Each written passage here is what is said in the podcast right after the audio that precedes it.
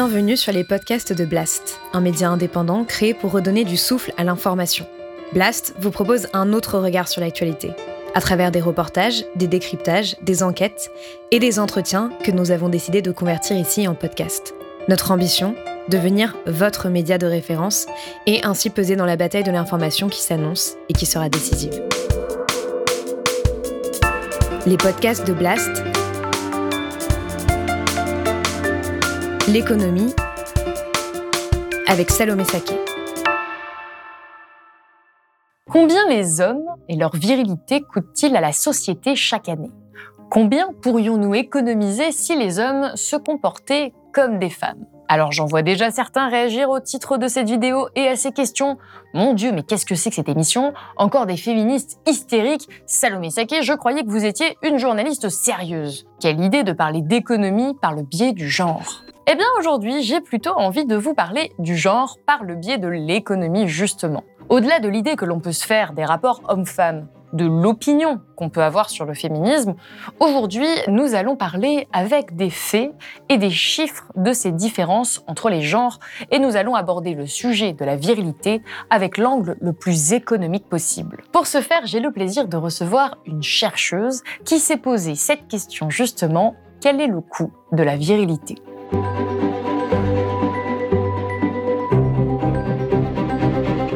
Lucie Peytavin, bonjour. Bonjour.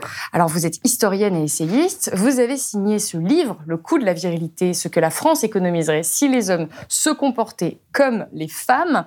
Et alors, le moins qu'on puisse dire, c'est qu'aborder l'économie de cette façon, euh, c'est original. Pourquoi est-ce que vous avez choisi d'écrire là-dessus? Alors, effectivement, c'est nouveau euh, d'aborder la question de la virilité à l'aune de l'économie. Euh, alors, ça m'a semblé tout à fait pertinent puisque aujourd'hui encore, dans la société, il y a des différences entre les hommes et les femmes, des différences de rôle, de place. Et par exemple, dans la sphère du travail, eh bien, l'OCDE produit elle-même euh, des études qui indiquent que si on réduisait l'écart de taux d'emploi entre les hommes et les femmes, ceci aurait des conséquences bénéfiques sur euh, la richesse nationale et sur le PIB. Donc, c'est un angle qui est tout à fait pertinent. Mais est-ce que vous n'avez pas un petit peu peur qu'on vous taxe d'anti-homme? Parce qu'en fait, l'angle du livre, l'idée même, on pourrait se dire que c'est quand même euh, un petit peu étrange d'aborder euh, l'économie de cette façon. Alors, euh, mon propos n'est absolument pas de viser les hommes, mais bien de viser l'éducation à la virilité qui pousse les hommes à se comporter de cette façon, c'est-à-dire à avoir des comportements asociaux. et je pense que parler d'anti-homme, euh, c'est un petit peu inévitable quand euh, on aborde les thèmes des inégalités entre les hommes et les femmes, mais c'est tout à fait dommageable, puisque, à mon sens, ce sont des discours qui servent quand même à discréditer, euh, à atteindre la légitimité du mouvement féministe, à mon, à mon sens. Alors, on parle de virilité. Qu'est-ce que ça veut dire exactement le mot virilité? Comment vous définissez ça dans, dans votre, votre ouvrage? Alors, la virilité, si on remonte à l'étymologie du terme, donc en sens sanskrit vira, le héros, vire l'homme. Euh, la virilité, c'est une notion qui rassemble euh, les attributs de force, de puissance et qui servent à définir ce que doit être un homme aujourd'hui dans notre société. C'est quelque chose qui est encore extrêmement prégnant dans l'éducation des garçons notamment. Euh, on ne s'en aperçoit pas toujours, enfin, c'est-à-dire que ce sont des valeurs que l'on transmet de façon parfois inconsciente, puisque nous-mêmes, on a été éduqués à travers ces valeurs-là et que à travers l'éducation des garçons, effectivement, on va les perpétuer. Et alors en quoi est-ce que c'est un problème le fait qu'il y ait euh, ces normes de virilité euh, qui soient transmises aux garçons et aux, filles, en fait, en réalité Eh bien, le problème, c'est que la virilité, effectivement, à travers cette notion de force, euh, c'est finalement une, un attribut qui va mettre en place la domination masculine, la loi du plus fort, qui va s'exercer à l'encontre des femmes surtout, mais à l'encontre de toutes les personnes qui ne vont pas répondre aux injonctions de la virilité. Là, on parle de, donc de différences entre hommes et femmes. Quelles sont principalement principalement ces différences dans les comportements dans la société une fois arrivé à l'âge adulte mm. entre les hommes et les femmes Alors il y en a beaucoup des différences. C'est vrai qu'on entend souvent euh, le discours qui voudrait qu'aujourd'hui euh, les femmes ont la même place que les hommes. Alors effectivement, hein, dans la loi euh, hommes et femmes, nous sommes à égalité, mais cette loi n'est pas encore toujours respectée et dans les faits, il y a d'énormes différences. On parlait tout à l'heure du marché du travail. Il faut savoir qu'aujourd'hui encore, en moyenne, il y a 25% d'écart de salaire entre les hommes et les femmes. Si on prend tous les types de contrats confondus, euh, ce qui va faire que, par exemple, les retraites des femmes vont être en moyenne de 1000 euros par mois, 1600 euros pour les hommes. Donc on voit que c'est un vrai impact. Et euh, notamment, cela est dû au fait que euh, les responsabilités parentales et domestiques reposent encore aujourd'hui sur les épaules des femmes. Donc ça aussi, c'est une vraie euh, différence. 80% des tâches domestiques sont assurées encore aujourd'hui par les femmes. Et on constate qu'elles réduisent leur temps de travail quand elles ont des enfants, justement pour s'occuper de leur foyer, de leur famille, ce qui n'est ce qui n'est que très rarement le cas pour les hommes.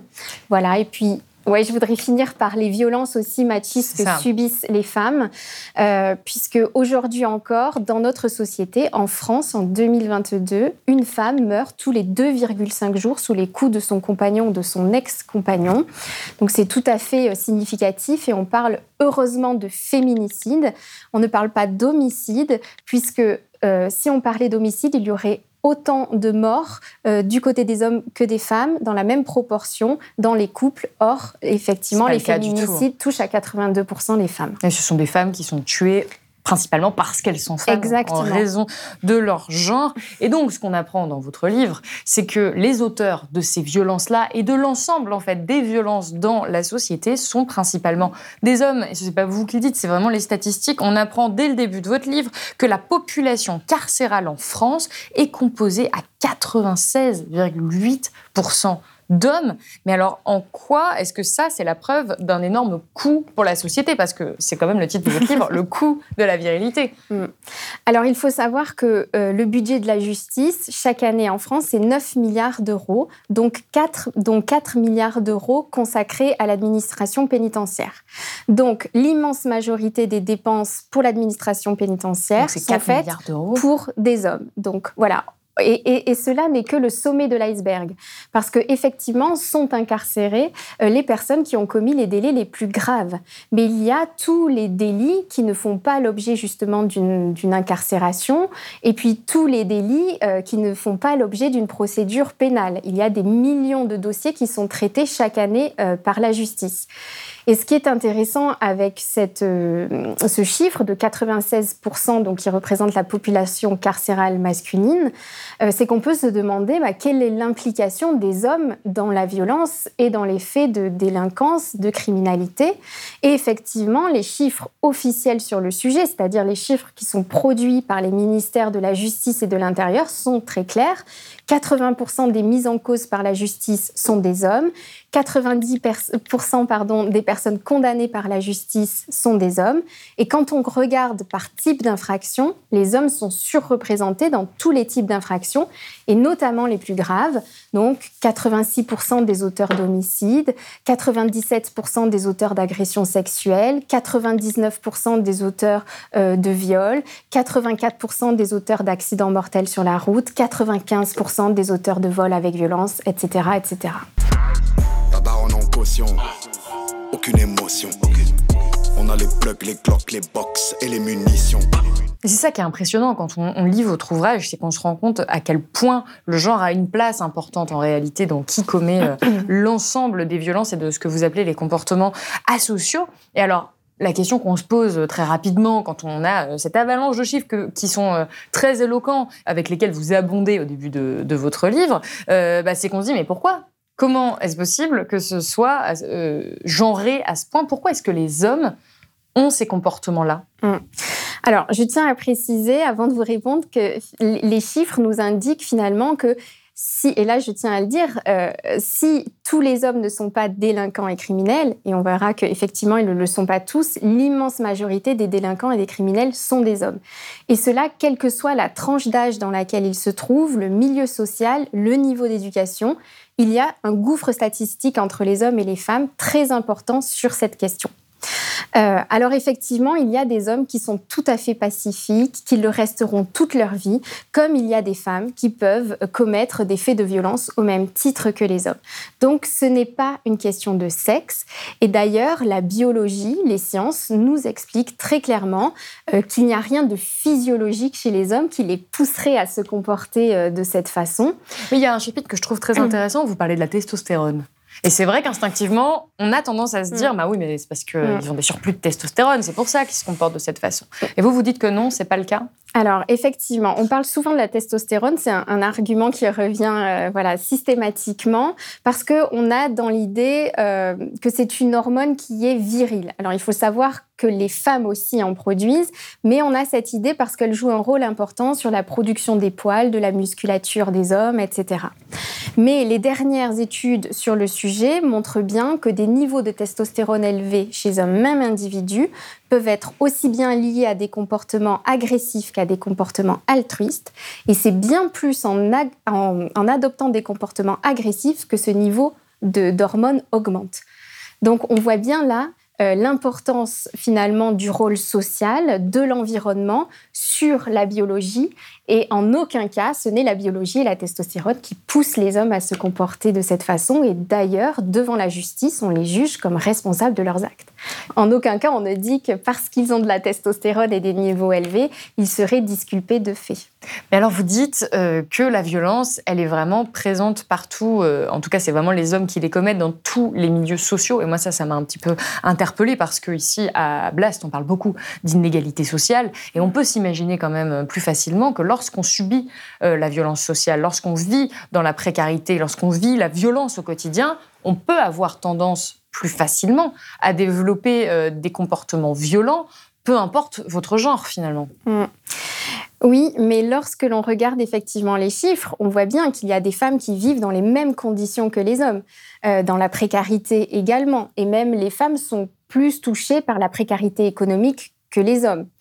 Et pourtant, c'est ce que je vous expliquais tout à l'heure, c'est qu'il y a un gouffre statistique là entre les hommes et les femmes. Ce sont toujours les hommes, dans l'immense majorité des cas, même dans les milieux pauvres, qui commettent euh, les délits, les crimes, que ce soit effectivement euh, dans les milieux pauvres, dans les milieux plus riches. Alors là, depuis tout à l'heure, on parle beaucoup des violences, c'est-à-dire des actes avec une forme de de volonté quand même euh, de, dans, le fait de commettre euh, des dégradations.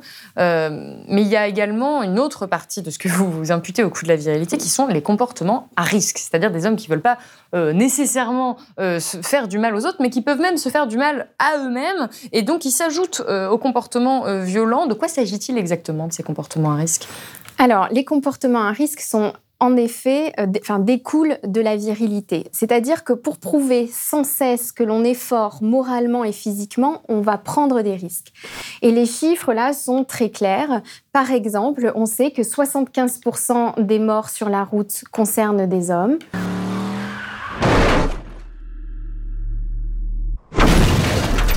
Que 80% des cas de cancer liés à l'alcool et au tabac, puisque l'alcool fait partie des rites euh, virils, donc ces cancers-là concernent des hommes.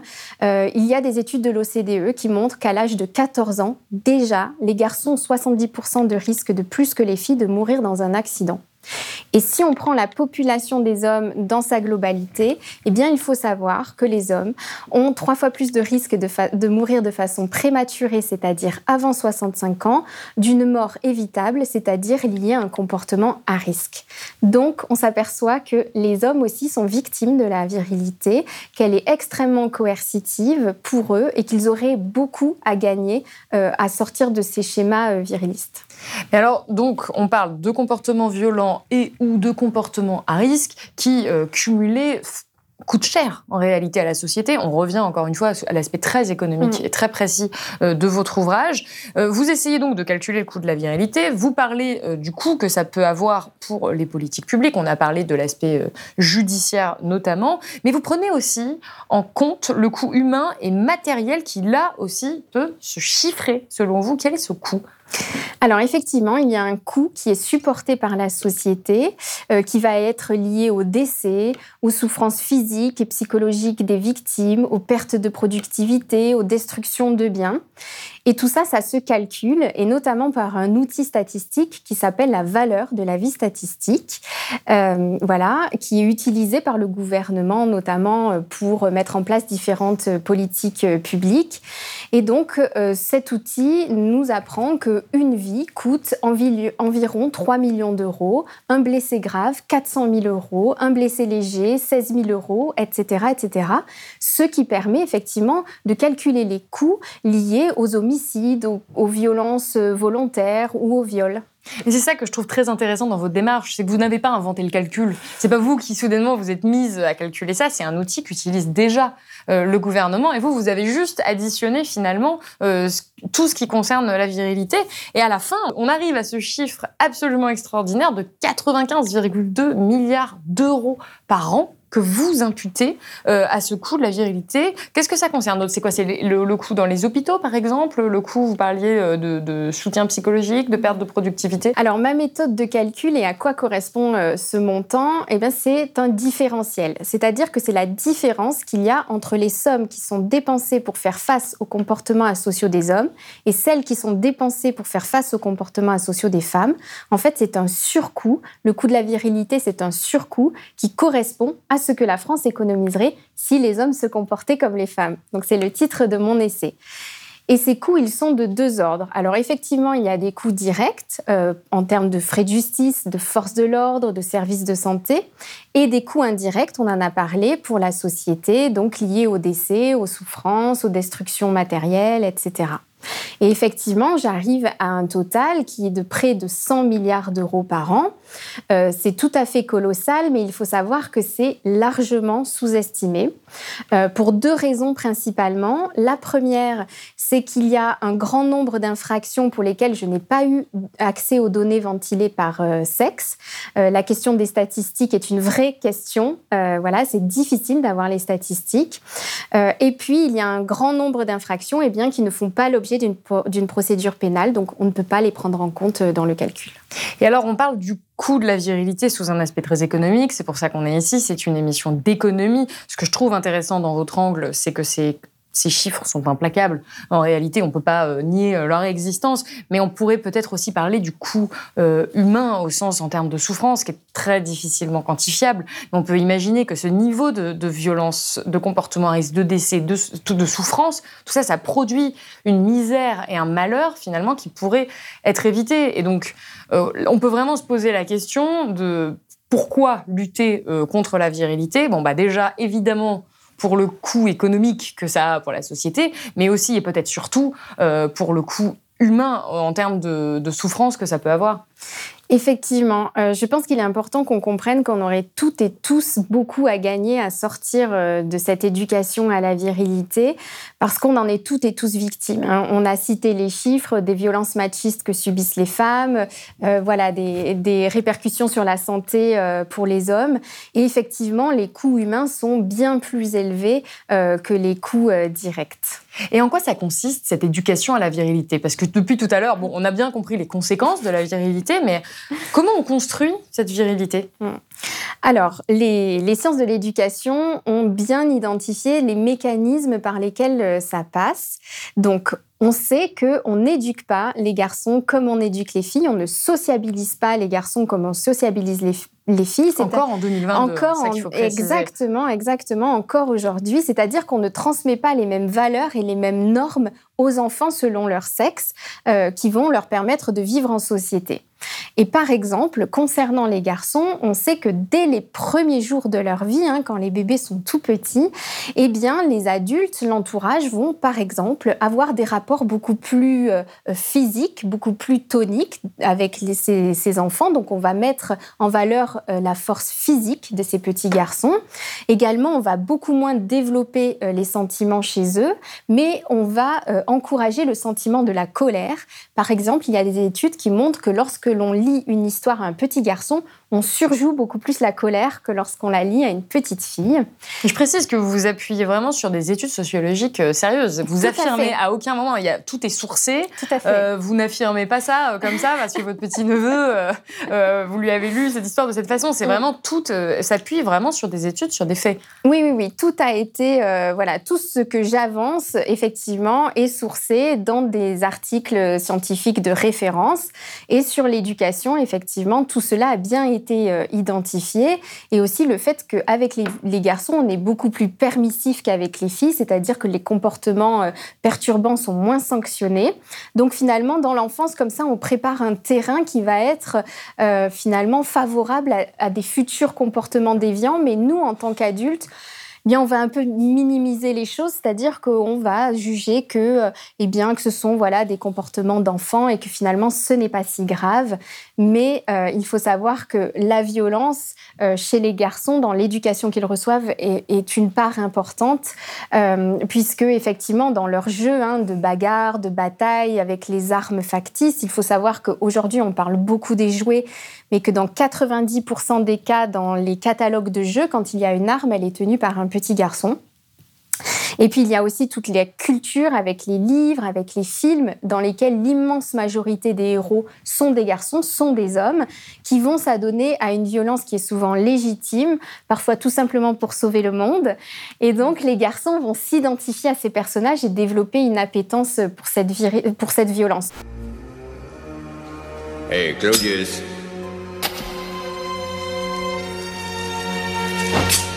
C'est toi qui as tué mon père. Monumentale erreur. Il y a quelque chose de pourri au royaume de Danemark. Et Hamlet va faire le ménage. Donc on voit bien qu'il y a une acculturation comme ça à la violence tout au long de la vie des garçons. Alors vous, à la base, vous êtes historienne. Alors peut-être que vous pourrez nous dire d'où nous vient cette violence Parce qu'on s'imagine bien que les parents de jeunes enfants se disent pas oh là là, je vais euh, éduquer mm. mon enfant avec une culture viriliste. Personne ne se dit ça en réalité. Donc d'où nous vient cette, euh, cette construction sociale? Alors ce sont des schémas euh, avec lesquels effectivement nous-mêmes on a été éduqués. C'est pour ça qu'on les transmet sans toujours en avoir conscience. Mais c'est quelque chose qui remonte à très très loin et donc ça va prendre du temps de le déconstruire. Et c'est pour ça aussi que, que c'est compliqué et qu'il y a des résistances.